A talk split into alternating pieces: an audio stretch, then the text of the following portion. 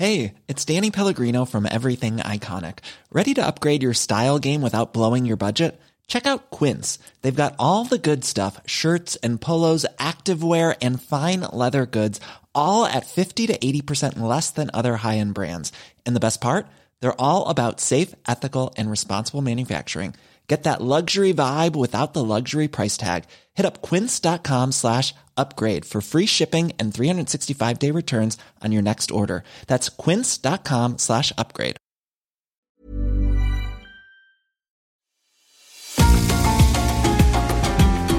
GastroLab es un lugar donde cabemos todos. Aquí encontramos historia, recetas, producto, materia prima, vinos y un sinfín de cosas que a todos interesa. Ya que con cocina y vino se aprende en el camino. Déjate llevar por el chef Israel Arechiga a un mundo delicioso que da como resultado GastroLab.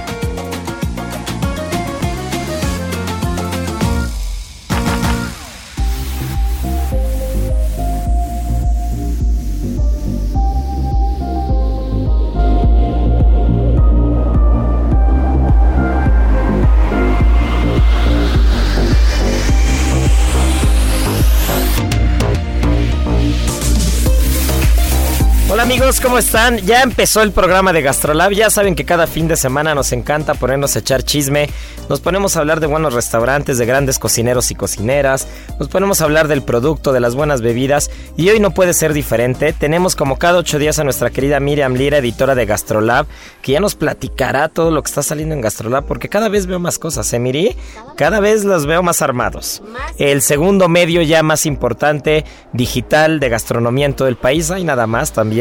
Y hoy va a traer un tema espectacular porque tiene una gran cocinera, una gran persona, Gabriela Cámara, que tiene un par de conceptos que pegaron pero duro y se quedaron en la Ciudad de México, de esos conceptos que perduran tanto contra mar como entre mar. ¿no? Entonces nos estarás platicando de eso. Tendremos a Marianita Ruiz que estará platicando de la jícama y muchas otras cosas. Y entraremos un poco más adelante en polémica de todo esto que está, que se está hablando y que está suscitando con, pues con, con los tratos en la cocina, con los sueldos, con ya no, nada. no, pues hay muchas cosas y, al final pues platicaremos un poquito lo que nosotros vemos alrededor. Saben que no nos gusta entrar mucho en polémica, pero creo que es un tema que no podemos obviar y que al día de hoy está sonando tanto que, pues es válido dar nuestra opinión y nuestro punto de vista desde dentro de la cocina, ¿no? Entonces, pues ya saben, este programa se va a poner de chupete, así que no se nos despeguen porque comenzamos. Las 8 de Gastrolab.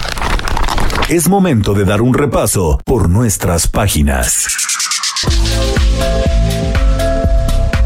Pues mi querida Miriam, ¿quién es Gabriela Cámara? Porque yo la vi como una yo vi que salió en una publicación como una de las mujeres más influyentes del mundo. Así es, fíjense que esta semana en Gastrolab, queridos amigos, feliz fin de semana para todos ustedes. Espero que ya tengan algo ahí acompañando este programa, un vinito, una cervecita, para que se la lleven leve igual que nosotros. Y pues sí, sí, Gaby Cámara está considerada como una de las cocineras más emblemáticas no solamente en nuestro país, sino en todo el mundo. La revista Time, nada más y nada menos, la nombró como una de las 100 personas más influyentes del mundo por la labor social que hace a través de la gastronomía. Es impresionante, muchas veces no conocemos a muchos chefs que hay en, nuestra ciudad, en nuestro entorno, porque siempre nos vamos más por la fama y tal, pero cuando algunos personajes se meten en temas mucho más clavados que cuidar el producto, estudiarlo, preservar tradiciones, muchas veces no los tomamos como tan en serio o no, más bien no volteamos la mirada hacia ellos, ¿no? Ella es la creadora de dos conceptos, como tú bien ya decías, importantísimos en la Ciudad de México y seguramente los conocen. Uno de ellos se llama Contramar. ¿Quién no ha ido a comer por ahí? Y también otro que tú acabas de ir a visitar, Isra. Sí, Entremar, que nada más para que se den una idea, Contramar tiene ya 23 años. Sí. 23 años abierto Contramar en la colonia Roma y Entremar, que está en Hegel ahí en Polanco, que, este, que también qué buena comida tiene. ¿eh? También. Es de esos restaurantes clásicos, por llamarlo de alguna manera, que llegaron para quedarse con cocina de tradición, cocina de producto bien hecha, producto que llega de Ensenada, que llega de Sonora, de esos buenos pescados y mariscos y que aparte lo ejecutan muy bien con un gran servicio, un servicio clásico. Exactamente, a mí lo que más me gusta, por ejemplo, de Contramar es el esmedregal al pastor, las carnitas de pescado y las carnitas de pulpo. Ay, qué ricas saben. De verdad, si tienen oportunidad, vayan a darse una vuelta porque no se van a arrepentir. Y qué rico es ver llegar este pescado abierto Uy, con la sí. mitad de adobito rojo, la mitad verde, o sea, que es, que es tan tradicional. Yo apenas que fui a Entremar, me eché unas almejitas que me, que me sugirió el mesero. No, no, no. Fíjate que llegué y me dijo el mesero, a ver, tengo producto que viene llegando de Sonora y voy a intentar acordarme del lugar porque era un lugar muy curioso. Y me dijo, vienen llegando estas almejas blancas y te las podemos hacer como si fuera un ceviche peruano. Y dije, ah, caray, me dijo, sí, con maíz, con camote, Órale, un mira. ceviche peruano tradicional con leche de tigre, con estas almejas. Y la verdad estaban deliciosas. Oye, pero entre sus particularidades, bueno, ahora está incursionando en un reality show. Mira, después de haberse metido en la investigación, en enaltecer todo, dijo, bueno, vamos a darnos oportunidad de entrar como a otros ramos y va a estar en un reality show que se llama The Ultimate Mixologist. Este reality show tiene pues el objetivo de encontrar al mejor bartender de México. Y hasta en eso le echa a ella muchas ganas, porque también Isra siempre nos estamos fijando quién es el mejor chef. ¿Quién es el mejor cocinero?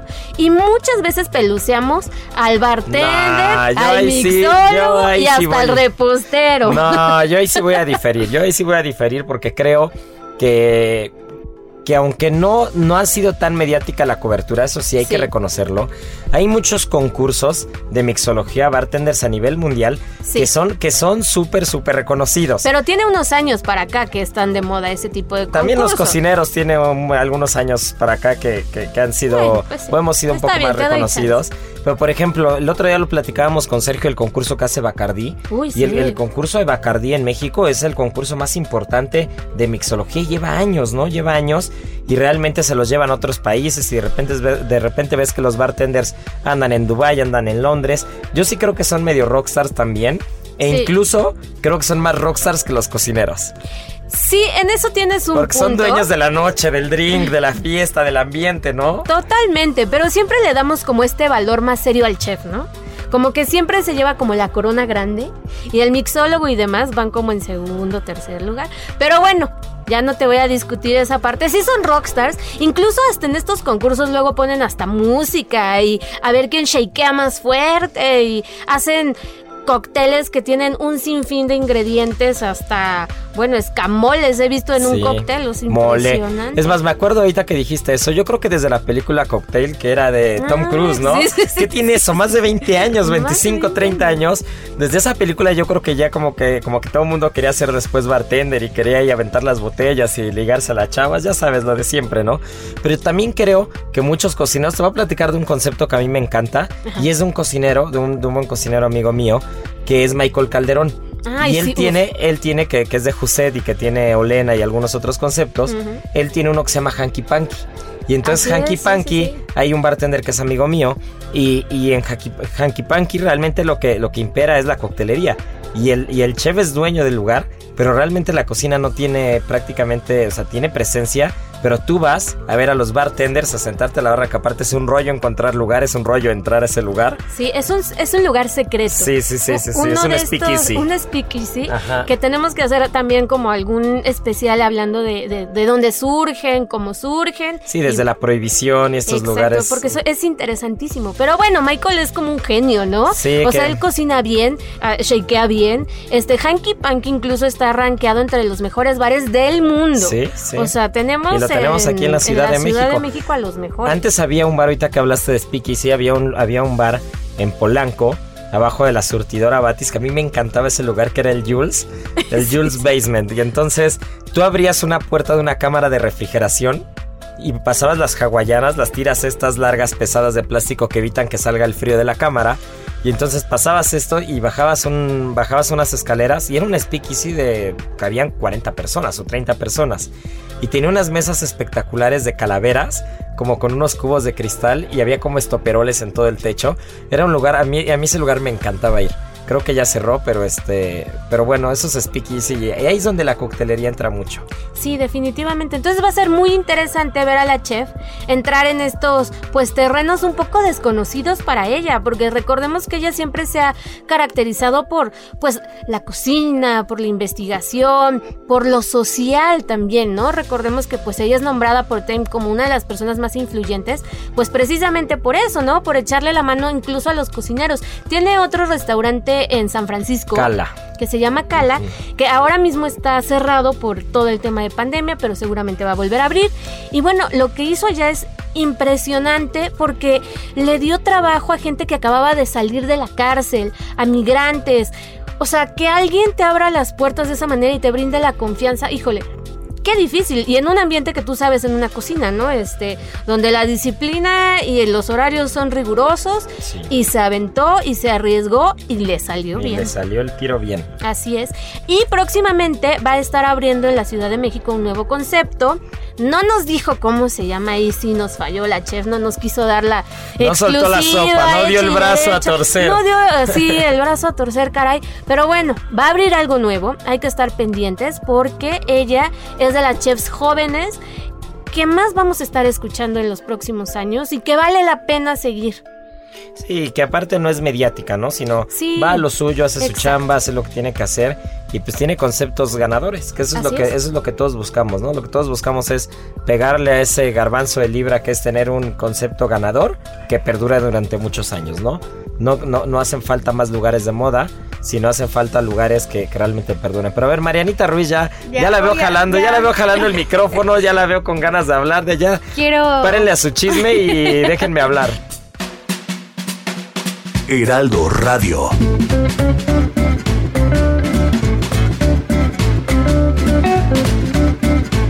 Y es que quiero opinar al respecto. La verdad es que voy a sacar mi comentario de repostera. Échale. Porque justo lo que dicen que, o sea, bueno, no es por nada, ¿verdad? Pero sí, no, o sea, por parte de la repostería como que no, la gente no conoce mucho. Y por ejemplo, eh, a mí me molesta bastante, ¿verdad? Que tú le preguntas igual a los mismos cocineros y, por ejemplo, les platico de la Copa Mundial de Pastelería y ni siquiera saben que existe la Copa Mundial de Y de Pastelería. chocolatería también. ¿no? Y que aparte está próxima a ser. No, yo sí ¿no? sé que Ah, existe. ¿eh? yo, yo sí algo tengo, mi querida Miriam, es tonto no soy. No, no sabemos. Y, y, y, y- y siempre me rodeo de mujeres reposteras. ¿No? Así conocí Sí. a Carla, que ya la tuvimos aquí el programa Sí. pasado. Así conocí a Charlie en Martín Berazategui en postres.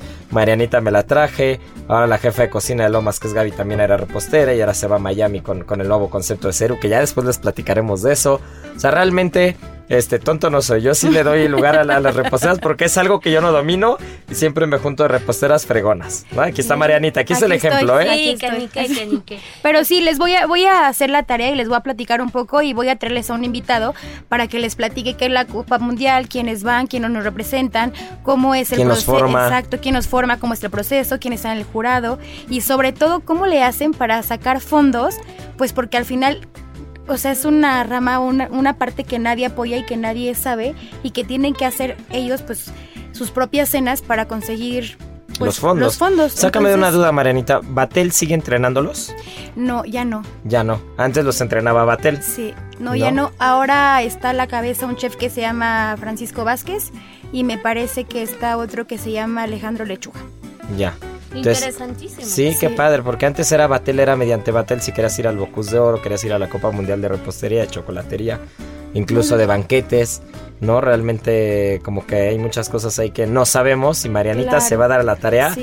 De No despejarnos no les- todas las dudas. claro, no les voy a decir más porque tampoco quiero meterles, o sea, decir un chisme, pero sí voy a traer a una persona justamente al chef eh, Francisco Vázquez, espero que sea él, eh, para que les platique, porque él es el que se va a llevar a los dos chicos que nos van a representar Y hacer en todo un septiembre. especial acerca de eso Claro. para que no solamente sepamos de, de este tipo de concursos, sino que impulsemos a nuevos talentos. Claro. Que tú sabes perfecto que, bueno, Al- tanta necesitamos falta al nuevo. Jordi Roca en el mundo. Claro, ¿no? Y que sea mexicano, Sí, claro. sí, sí. No, Sí, y sabes qué, la verdad es que sea mujer, porque Ay, sí, platicando con el chef, que digo, tengo, tengo el gusto de conocerlo, me dijo, tirándome una indirecta, me dijo, nunca hemos tenido a una mujer que nos vaya a representar.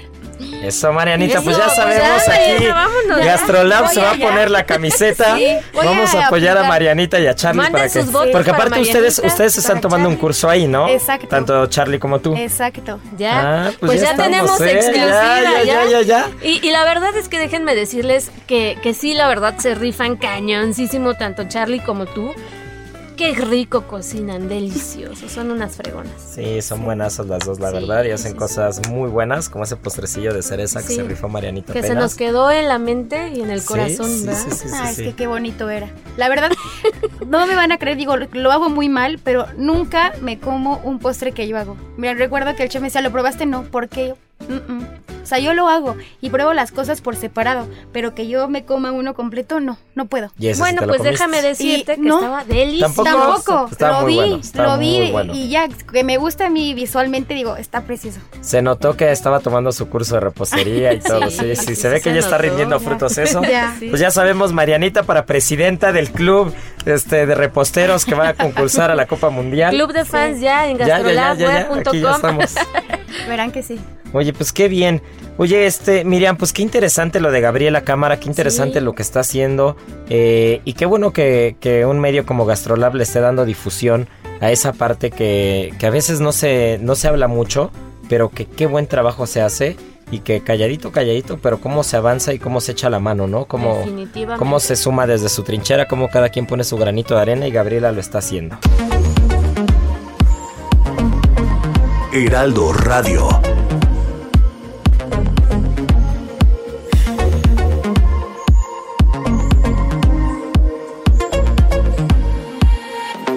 Pero bueno, por otra parte, también en Gastrolab sacaste un artículo de un utensilio, ¿está bien dicho? Un utensilio. Un utensilio Sí. que yo la verdad no tenía ni idea. Cuando vi el nombre dije, ah, caray, ah, caray. Para empezar, ¿cómo se pronuncia esto? ¿Se Sí. pronuncia xoma? Xoma. ¿Y qué es la xoma? Pues la xoma es un artefacto, un utensilio prehispánico que utilizaban los antiguos mexicanos para tomar pulque. Y está hecho con la hoja del maguey, de donde viene el pulque. Se corta, se le hacen unas curvas. Es que les vamos a postear una foto en tus redes, Isra, o, Sí, o en sí, las sí, mías, para que vean realmente cómo es. Se hace, se encorva y se hace como una cazuelita. Entonces, con ese artefacto es como bebían antes el pulque. Y era súper este, tradicional porque se utilizaba no solamente para generar pues estas reuniones sociales, sino que era el artefacto con el que servían a los dioses el pulque, con el que hacían ofrendas, con el que pues fue creciendo toda esta tradición pulquera, incluso en algunas pulquerías todavía muy rurales se llega a encontrar uno que otro. Pero ya es bien difícil. O sea, sí decidimos sacarlo porque es de esas cosas que, que, que me atrevería a decir que están en peligro de extinción. Que no podemos dejar perder. Sí. Muy poca gente los conoce, muy poca gente los sigue haciendo. Incluso antes hacían como las cazuelitas estas y les dibujaban eh, ya sea un muñequito, algún maguey, algún jarrito, como para personalizar, ya saben, como tener como más ondita tu, tu, tu shoma. y este, y así era como, eh, pues se servía el pulque y se hacía como, pues honor y referencia pues a todos los que llevaban a cabo esta labor tan ardua que sacar el pulque. Bueno, también tuvo mucho que ver que se dejara de usar hace ya varios siglos por la llegada de la cerveza, que sabemos que el pulque pues era la bebida nacional y en cuanto nos enteramos que, Mayagüel nos había entregado personalmente, ¿no? Así es. Y cuando nos dimos cuenta que existía pues otro fermento por ahí llamado cervecita, pues fuimos dejando el pulque Sí, por que ahí. Sergio nos platicó una vez la historia de la guerra sucia, ¿no? De las cerveceras contra Ah, el pulque. Y, y que se, Tremendo. se- se empezó a correr por ahí el mito de la famosa mona y de cómo se fermentaba, etc, etc. Que es Y falso. que hizo, sí, claro, que es falso, ¿no? Y que hizo que la gente pues fuera dejando un poco de lado el tema de- del pulque y se fuera decantando por la cerveza, ¿no? Pero cómo, cómo hay utensilios y cómo hay cosas que a veces no somos muy conscientes de ello y que se va perdiendo y se va perdiendo y se va perdiendo. Pero qué bueno que, que te preocupes, mi querida Miriam, como editora de Gastrolab, de que esas cosas no se pierdan. ¿No? Pues todo el equipo, realmente todos son unos grandes este, profesionales y muy comprometidos, ¿no? Desde ustedes como chefs que siempre andan buscando pues nuevos personajes, nuevos productos, nuevos ingredientes, muy comprometidos con cuidar la tierra y demás. Pues lo que nos toca a nosotros de este lado, pues ver qué, qué se sigue utilizando, qué no. Mándenos también sus sugerencias. si saben de algún utensilio que, que merezca la pena y tal, mándenos un correo. A ver, repítanos tus redes sociales. Arroba lirimiri. Ahí me encuentran. Marianita. Arroba soy Mariana RZ.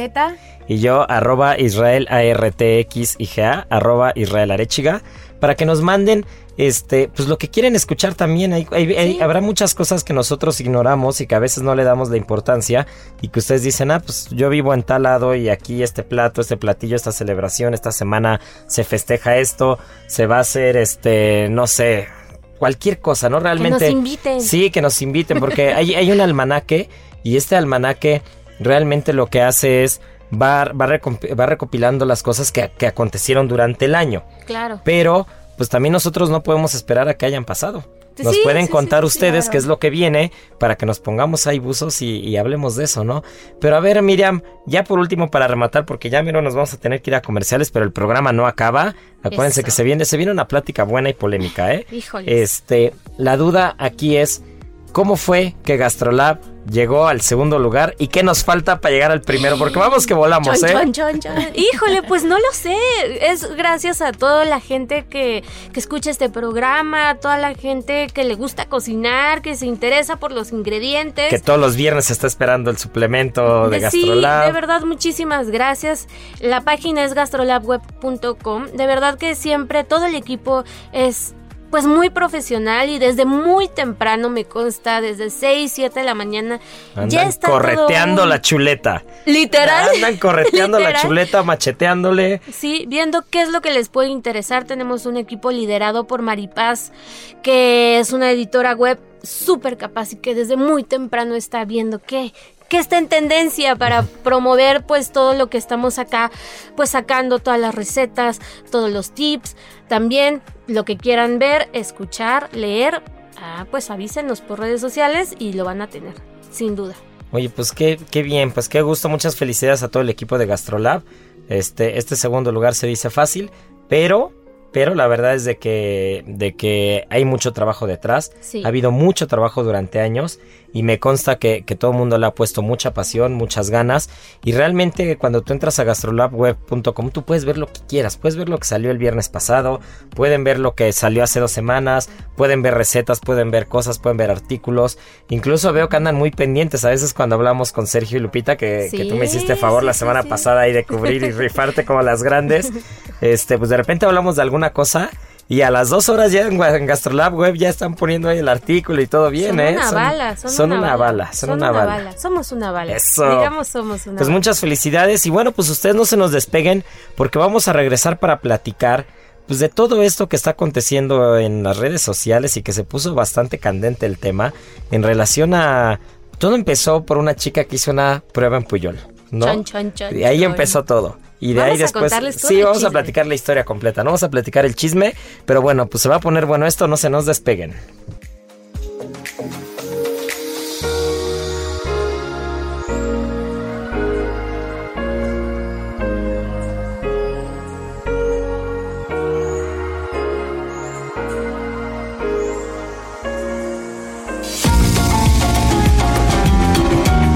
Gastrolab es un lugar donde cabemos todos. Vamos a una pausa y regresamos.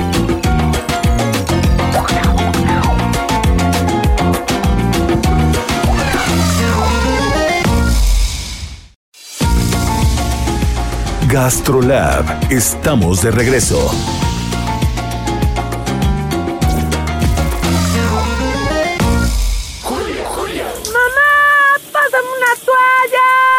Pásale, pero a Soriana. Y aprovecha que pongo todas las toallas del departamento de blancos al 2x1. Sí, todas las toallas del departamento de blancos al 2x1. En tienda o en línea, tú pides y Julio Regalado manda. Solo en Soriana. A julio 1. Aplican restricciones. Comer es una necesidad, pero degustar un arte.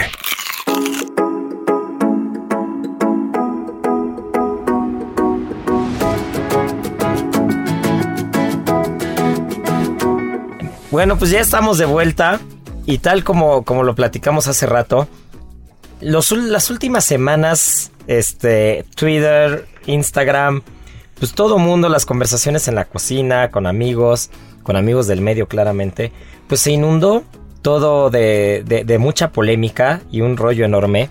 Todo gracias a una chica que, que, fue a hacer unas prácticas, fue hacer una práctica Puyol para, para, conseguir un trabajo, ¿no? Una práctica o una prueba que, que en teoría iba a durar cinco días. Y, recuerdo que leí lo que esta chica subió hace, hace algunas semanas, entonces no recuerdo literalmente todo lo que puso. Pero, pero la idea es esta, ¿no? Es una persona, una, una mujer que, que la buscan para hacer una prueba en Puyol durante cinco días y esta prueba era para conseguir un puesto de trabajo. Entonces había varios postulantes, había una serie de postulantes que, todos llegan el primer día. Y, pues básicamente lo que esta chica relata es prácticamente un infierno, ¿no?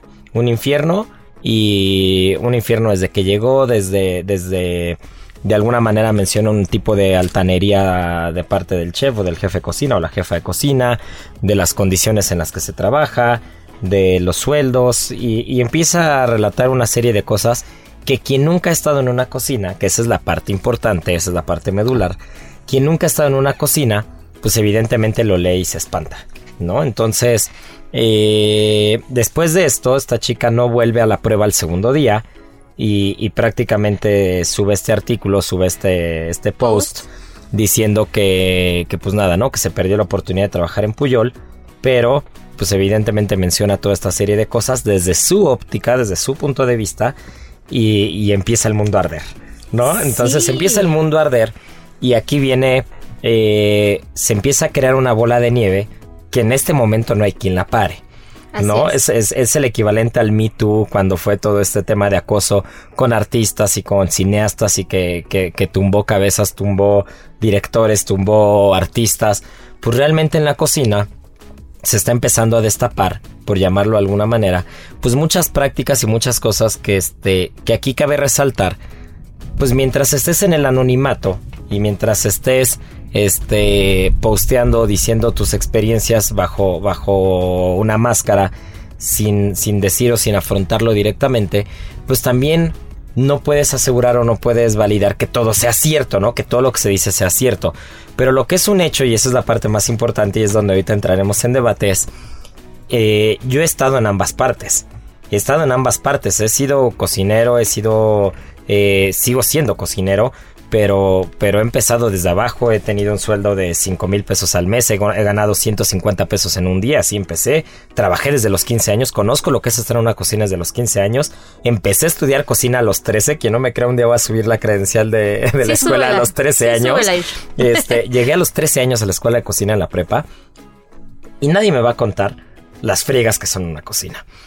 Y tampoco me van a contar las prácticas que existen porque lo he visto. Lo he visto en México, lo he visto en España y lo he visto en Francia. Así es. Entonces, lo que es un hecho, y esa es, esa es la parte importante de todo, y eso es lo bueno que nos deja todo esto, creo que, que, ya de este lado, ya no hablando como trabajador desde el principio, ni con la friega que se metió no al principio, sino ahora como socio de un restaurante y ahora como empresario de alguna manera que, que, que pues ya las contrataciones y las condiciones ahora sí dependen de mí, están en mi cancha, creo que todos tenemos algo que hacer por mejorar las condiciones. Eso no quiere decir, y esa es la parte fundamental, y aquí es donde me, encantaría escuchar su opinión y la de Mariana y la tuya, Miri, tú que lo ves desde fuera, porque tú no estás, aunque te dedicas al medio gastronómico, no estás en una cocina todos los días. Así es. Pero Mariana sí. Pero Mariana, por ejemplo, en su caso, aquí son tres ópticas totalmente diferentes. Esa es la gracia de, este, de esta parte, ¿no? Que yo lo veo desde el punto de vista de quien impone las condiciones, las contrataciones, de quien fija sueldos, de quien pone las reglas del juego Marianita desde el punto de vista que, está, que, sigue trabajando en una empresa, en un restaurante, que ella, ella ha tenido su propia empresa, hemos sido socios, Marianita y yo, en algún, en algún proyecto por ahí, o sea, de muchas cosas, pero que ahora ella misma se tiene que atener y adaptar a las condiciones de un lugar. Y tú que te dedicas al medio gastronómico, pero lo ves desde fuera, ¿no? Entonces, yo sí creo que todos tenemos mucho que hacer, pero también creo, y esa es la parte puntual de mi intervención en este momento, creo que la cocina nunca va a dejar de tener ese rush que tiene. Nunca va a dejar de ser intensa. La cocina nunca va a dejar de ser eh, dura, sobre todo al inicio. La cocina nunca va a dejar de ser militarizada. la cocina nunca va a ser suave. Y eso es algo que, que, que no está peleado con tratar bien y pagarle bien a tus empleados. Ahí le doy totalmente la razón a quien, a quien dice que las condiciones no son correctas. Yo creo que hay muchos lugares en las que las condiciones son pésimas y se puede mejorar. Y ahorita hablaremos de un par de casos que, creo que les fue peor que a Puyol incluso. Pero eh, seamos honestos con ambas partes pueden mejorar las condiciones, pueden mejorar, deben mejorar, deben mejorar, los sueldos deben mejorar, por supuesto que deben mejorar, ¿no? Y, es la única manera en subir el estándar y en hacer que, cada quien este, se sienta más cómodo en un lugar y no tenga rotación. La meta de cualquier restaurantero, y eso se los digo yo, y Marianita no va a dejar mentir, es que no tengas rotación. Esa es la meta. Y nosotros no tenemos una visión sesgada porque en, en, los conceptos que los dos tenemos, tanto Mariana que está en Alaya como yo que estoy en Ceru, yo desde que abrí Cerulomas llevo seis meses abierto o cinco meses de diciembre que empezamos con las pruebas. Se me ha ido un cocinero, algo que no es normal. Es una rotación prácticamente nula, es una, es una rotación prácticamente de cero. Y en Alaya, pues en Alaya el jefe de pescado lleva 20 años, y el repostero lleva 20 años, y la tercera de cocina lleva 20 años, y los meseros, los tres capitanes llevan 20 años. Yo duré 15 años en esa empresa. Entonces, es una visión sesgada porque nos ha tocado afortunadamente estar en un lugar en el que se cuida y se trata muy bien al empleado y en el que promueves eso. Entonces, por ende, la rotación es muy baja. Pero he, tenido oportunidad de ver lugares en los que se te van siete cocineros en un mes. O se te van cinco en un servicio que te dicen voy al baño, que te dicen voy al baño y no regresan. Evidentemente ese es un foco rojo, es un foco rojo porque algo estás haciendo mal, ¿no? Entonces creo que podemos ser conscientes de eso desde, desde restauranteros, jefes, subchefs, chefs, eh, chef ejecutivo, quien sea. Tenemos que ser conscientes que, hay muchas condiciones que, que se pueden mejorar y que si tienes una rotación amplia, invariablemente, invariablemente, algo estás haciendo mal. Es un foco amarillo, un foco rojo pero también las nuevas generaciones y yo que también doy clases y Mariana que da clases conmigo en Ambrosía y que hemos formado, pues yo llevo 6 o 7 años dando clases y han pasado por mí las últimas, no sé, que han pasado por mí las últimas 15 generaciones o 12 generaciones de Ambrosía, pues también tengo que reconocer que las nuevas generaciones y es con toda honestidad y se los digo, pues yo tengo 30 años, tampoco soy un viejo, tampoco tengo, tampoco tengo 80 años, ¿no? Y 50 en la cocina pero sí llevo más de la mitad de mi vida cocinando que sin cocinar. Y siempre y sí he formado generaciones. Y sí creo que la verdad se están empezando a espantar con muy poco. Entonces, eso, eso habrá quien esté de acuerdo y habrá quien le duela, pero es la verdad. O sea, los trabajos, la cocina no es un trabajo de ocho horas. Asúmanlo desde ahorita. Oye, que se puede pagar la hora extra, que las propinas tienen que ser bien, que no hay que tocarlas, que no hay que ser canijos. Totalmente de acuerdo con eso. Pero quien quiera un trabajo de lunes a viernes de 8 horas, se lo digo desde ahorita, la cocina no es. ¿No? Entonces, no sé, Marianita, tú desde, desde tu óptica, ¿qué opinas eso? Porque me interesa mucho. Puedo pasar hablando esto todo el día. Pero a ver. No, sí creo que estás en lo correcto. Digo, también Ahora que tocas lo de las generaciones, yo lo veo, por ejemplo, en Ambrosía, ¿no? Cuando yo estaba, éramos becarios del 100% y sabíamos que era venderle el alma al diablo. ¿no? Y que esta, no pagabas un peso por tu educación. No un peso, pero tenía que estar de lunes a domingo de 7 de la mañana a, si era necesario, 10, 11 de la noche. Y de verdad, todos éramos felices en la escuela haciéndolo. Porque si no estabas en Milesimé, estabas tal vez en Mesamérica o tal vez estabas en banquetes, siempre estabas haciendo algo, pero al menos en mi caso yo era muy feliz. ¿no? Y ahorita con todo ese tema platico con personas, me dicen, no, es que eh, no normalices la explotación laboral. dije, no, no es lo, no, es que no es que la normalice, pero al menos en mi caso, digo, antes de llegar a la Laia yo trabajaba en una oficina. Y la verdad es que yo trabajaba de lunes a viernes y era muy feliz, pero era algo que a mí no me llenaba. Y llegar a la Laia fue un reto, pero es de esos retos que de verdad día a día me hacían más feliz y lo he platicado en cabina. Mi mejor día era el domingo, que yo sabía que volaban sartenes y volaban cosas y que entraban un millón de personas y que no sabes ni cómo te llamabas y que te quemabas y te empujabas y tal vez te caías. Para mí era lo mejor, ¿no? Y porque a lo mejor un día no había chamba y el chef me decía, pues ya son las seis, vete a tu casa. Y en vez de decir, ya llamó a mi casa, decía, ¿pero por qué? ¿Qué hice mal? Pero son las 6 de la tarde, pues hay cosas que hacer, tengo que hacer producción, mañana hay esto, mañana, mañana hay otra cosa. Entonces, creo que cuando haces algo que te gusta y que te apasiona, em, pues se te hace fácil, ¿no? Se te hace fácil pasar en una cocina 10, 12 horas y tal. Y el día que no lo No haces... solo se te hace fácil, lo Exacto. disfrutas. El día que no pasa eso. Y justamente hoy le dije a Miriam, le dije es que el día que me levanto y de verdad eh, no estuvimos a tope en el restaurante o no hubo una camotiza o no de verdad no me estresé o no pasó algo, siento que me desperté en mano, que me paré en mano porque entonces mi día ya no tuvo el mismo sentido. Porque a mí sí me gusta mucho lo que hago y lo disfruto mucho y si tengo que estar un día 15 horas, pues los paso y con mucho gusto y no es que lo normalice, pero pues a mí me gusta lo que hago. ¿No, será, ¿No será ese el enfoque, Miriam, que tal vez están, están eligiendo una carrera incorrecta y, no, es, no es un tema de, de generaciones de cristal o de, espantarse con muy poco, sino que simplemente es una generación que, que está eligiendo carreras sin pasión y sin, sin convicción, sabiendo que probablemente pues lo están haciendo por una moda o porque creen que es muy bonito agarrar y emplatar y, presentar algo con puntitos de colores y, tener un restaurante de tres estrellas Michelin y después este quieren ser parte del resultado pero no del proceso y cuando ven la realidad realmente no, no, no están hechos para la cocina. Híjole, qué pregunta tan difícil, no lo sé. O sea, sí creo que la cocina es, es una profesión de gran pasión, pero me voy a confesar con todos ustedes. Ahora mismo me voy a confesar, porque justamente cuando surgió toda esta polémica, en Gastrolab empezamos a averiguar, porque teníamos planeado sacar un especial hablando pues de todo esto, ¿no? Ay, los abusos en la cocina, la explotación laboral. Resulta que entrevistamos a más de ocho personas. Ninguna de esas personas estuvo dispuesta a dar su nombre. No podemos sustentar nada cuando no tenemos nombres, porque va de por medio muchas cosas, ¿no? No solamente el nombre de- del chef Enrique Olvera, que, que también mucho se desvió la atención hacia, pues es que realmente, ¿qué ha hecho él por la gastronomía? Y cobra Todo caro lo encontró de las, de las este, cocineras tradicionales. Sí, es cierto, pero él fue el primer chef que puso a la gastronomía mexicana en los grandes parámetros, sirvió platos tradicionales en restaurantes de manteles largos y eso tiene un gran mérito. Yo nada más aquí voy a decir, quien se queje de eso, ¿por qué no lo hizo? Ahora, otro punto muy importante. De todas las personas que entrevistamos, ninguna se quejó del chef Olvera. Ni una sola. Todas hablaban del jefe de cocina, del ayudante, del cocinero. Entonces, eso me hizo pensar a mí en que mm, no está mal Puyol, no está mal el chef Olvera, sino está mal la Estructura. la estructura que se está generando en la cocina. Tal vez ahí sí el chef Olvera creo que hizo muy bien cuando lo mencionó en su en su documento, Comunicado. en su comunicado, que él estaba dispuesto pues a arreglar todo lo que estaba mal.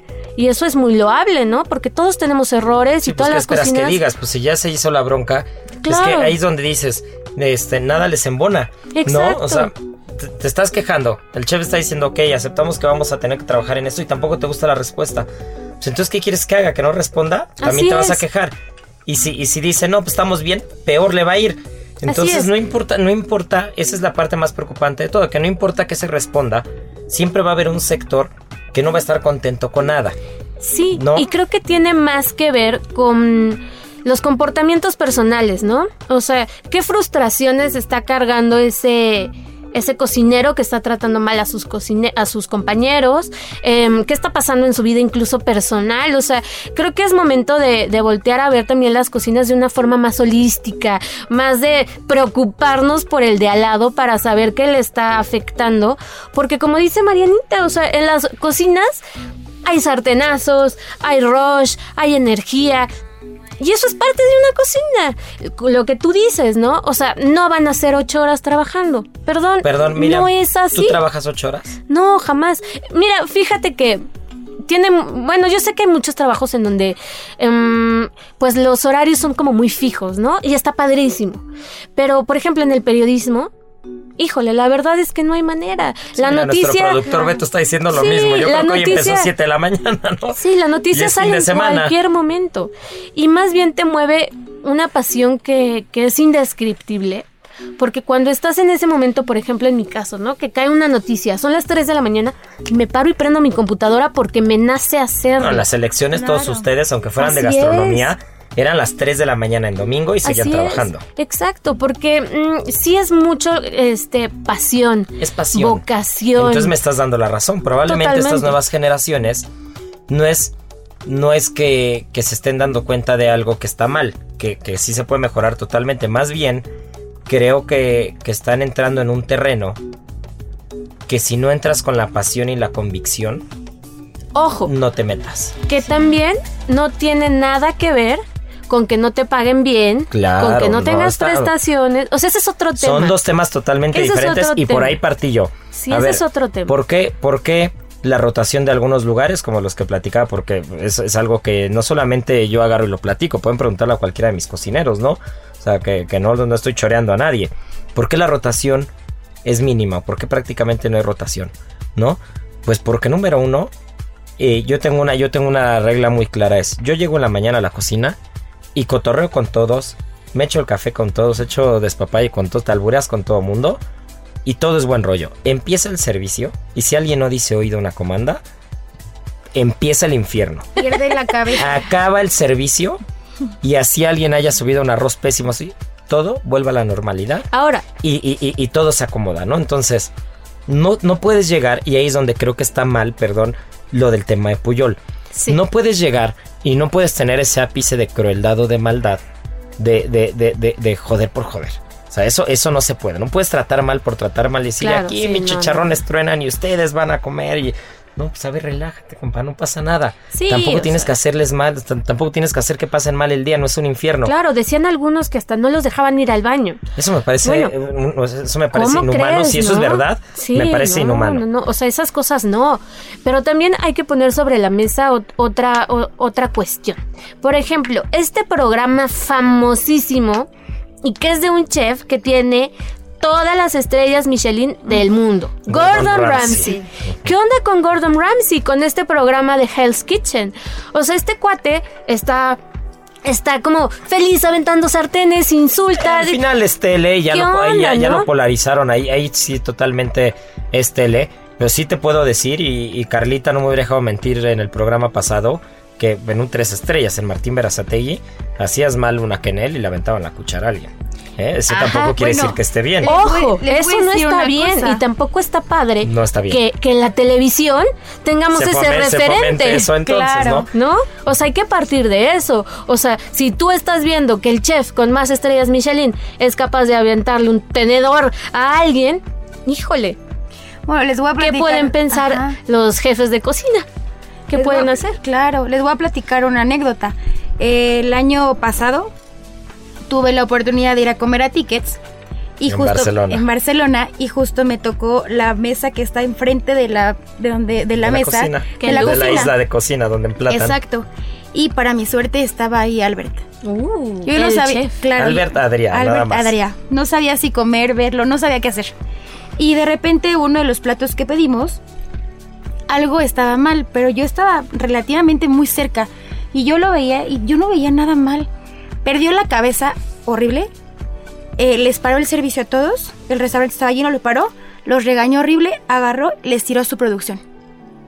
Y ya yo me quedé, dije, no, ¿ahora qué van a hacer? Dije, me paro, les ayudo. ¿Qué hago, no? Porque al final, pues es que mí igual, dejas de o sea, ser cocinero exacto, cuando dije, comes, es dije, no, me paro, le ayudo, ¿qué hago? Lo cancelo, digo que no lo quiero, quitar, o sea, y, y nada, o sea, se dio la vuelta, se fue y la, y la cocina siguió marchando. Me llevaron todos los platos espectaculares, pero dices, nada, o sea, Tendría, Marianita, yo voy a hacer una pregunta y aquí me va a matar que- algún sector, ¿no? Pero dime una cosa con toda honestidad. Yo una vez se lo pregunté a mis cocineros. Con toda honestidad. Hubieras comido espectacular y tendría una o dos estrellas tickets que son las que tiene en Barcelona. Y sería uno de los mejores restaurantes de Barcelona, España y del mundo. Si no fuera así de exigente Albert Adrià, probablemente no. probablemente o no. Seguramente no. No, ya te lo digo yo, no. No. No. Y una vez le dije a mis cocineros, o sea, si les hablo bonito a medio servicio, ¿van a trabajar bien? ¿Y sabes qué me contestaron todos? No hay manera. O no sale No hay simplemente, manera. ¿no? Te lo dicen. No hay manera. Necesitamos la presión. Necesitas la presión para, para, es un, es un tema de exigencia. Y un- tienes un muy tema, pocos creo- segundos para reaccionar. Quizá de liderazgo, ¿no? Pero eso no quiere decir que tienes que sobajar a alguien. No. No, nunca. tiene que, no quiere decir que vas a hacer que, que, en un infierno todos los días. Claro. Es, y ahí es un tema de encontrar la media. Y ahí también, este, Isra Marianita, pues la verdad es que todos los chefs conocidísimos en México salieron a defender Puyol. Por algo te- será y te- y te también. voy a decir o por sea, qué, o sea, no, es, no yo he son las en cosas México, blanco y negro. En México un gran amigo, ¿no? Que, que fue parte del equipo de Gastrolab cuando empezó Gastrolab. Claro. Un amigo que adoro, a Miquel Alonso. Me parece el mejor cocinero este extranjero que ha llegado a México en los últimos años, pero de lejos. Y estará en el top 3 en la historia de cocineros que han llegado a este país. Y, a mí me tocó ver a Miquel Alonso en un servicio en Vico hace 10 años. Me acuerdo que Alberto Ituarte me dijo, te voy a mandar con Miquel Alonso a aprender. Imagínate, llegué como amigo de Miquel y de Gerard. Llegué como cuate del restaurante. Tendría yo 20 años, 21 años. Y llegué cuando Puyol estaba en la- era, el mejor restaurante de América Latina. Cuando puso a México en el mapa de los grandes restaurantes. Ni siquiera Puyol todavía pintaba tanto. Puyol, este, eh, siempre Vico había estado arriba de Puyol hasta que Puyol le dio la vuelta. Pero me tocó ver una regañiza que metió Miquel a un mesero. Una regañiza. Una regañiza de media hora a un mesero, una hora durante todo el servicio. Que, que, que yo, que era cuat, medio cuat, iba de invitado, iba a ver, iba a aprender. O sea, traía la garganta. traía, ya saben que la garganta. querías abrazar. No, no, no, no, no, no, no, no, no, no, no. O sea, yo me sentí incómodo. Yo me sentí así, eh, o sea, yo nomás estaba así en una esquinita diciendo, no quiero ni respirar porque me van a aventar un sartén. Y la cocina salía perfecto. Y mientras la cocina salía perfecto y el servicio era perfecto, a mí ese restaurante me parecía perfecto. Mikel llevaba una hora regañando a un mesero. Una hora. No lo soltó durante una hora. Y ahora después de 10 años digo, si Mikel no hubiera sido así, jamás Vico hubiera llegado en el lugar en el que estaba. No nos engañemos. o sea, no nos engañemos. Que las condiciones se pueden mejorar, que se mejoren. Que se puede pagar mejor, páguenle bien a sus cocineros. Que las propinas no les quiten propinas en la medida de lo posible. Hagan, o sea, hagan de, de verdad, hagan lo posible porque su equipo los quiera. Su equipo meta las manos por ustedes. Su equipo eh, se rife. Pero no se engañen. La cocina es dura. La cocina es fuerte. La cocina es de exigencia. La cocina necesita mucha disciplina porque si no, no se llega lejos. Eso en todos lados. Y si no, pregunten no solamente en la cocina. Pregúntenle a Rafa Nadal y pregúntenle a Serena Williams y pregúntenle a los grandes deportistas y pregúntenle a los grandes físicos si nada más estudiaban ocho horas al día y pregúntenle a los escritores si que escribían nada más de lunes a viernes. En la vida y en lo que sea, en cualquier disciplina, si no te la rompes y si no te metes con disciplina y si no te enfocas y si no tienes convicción, no van a ser nadie. Acuérdense eso toda la vida.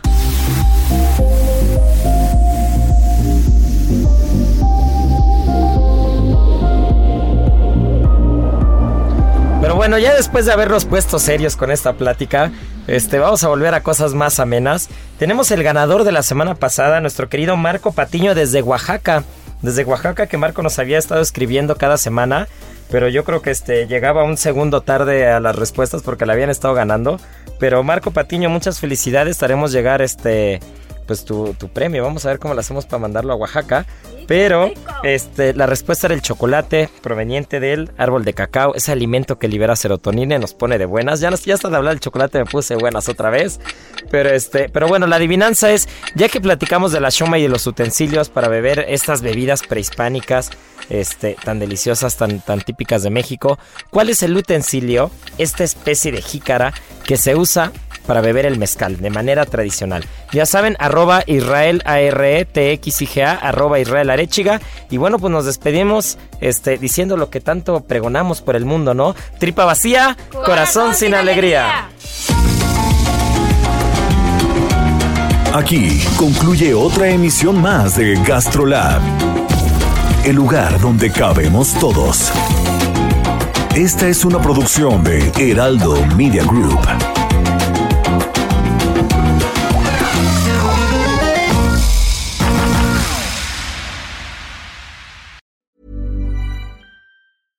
Ever catch yourself eating the same flavorless dinner three days in a row?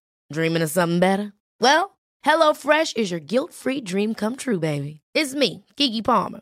Let's wake up those taste buds with hot, juicy pecan crusted chicken or garlic butter shrimp scampi. Mm. Hello Fresh. Stop dreaming of all the delicious possibilities and dig in at HelloFresh.com. Let's get this dinner party started.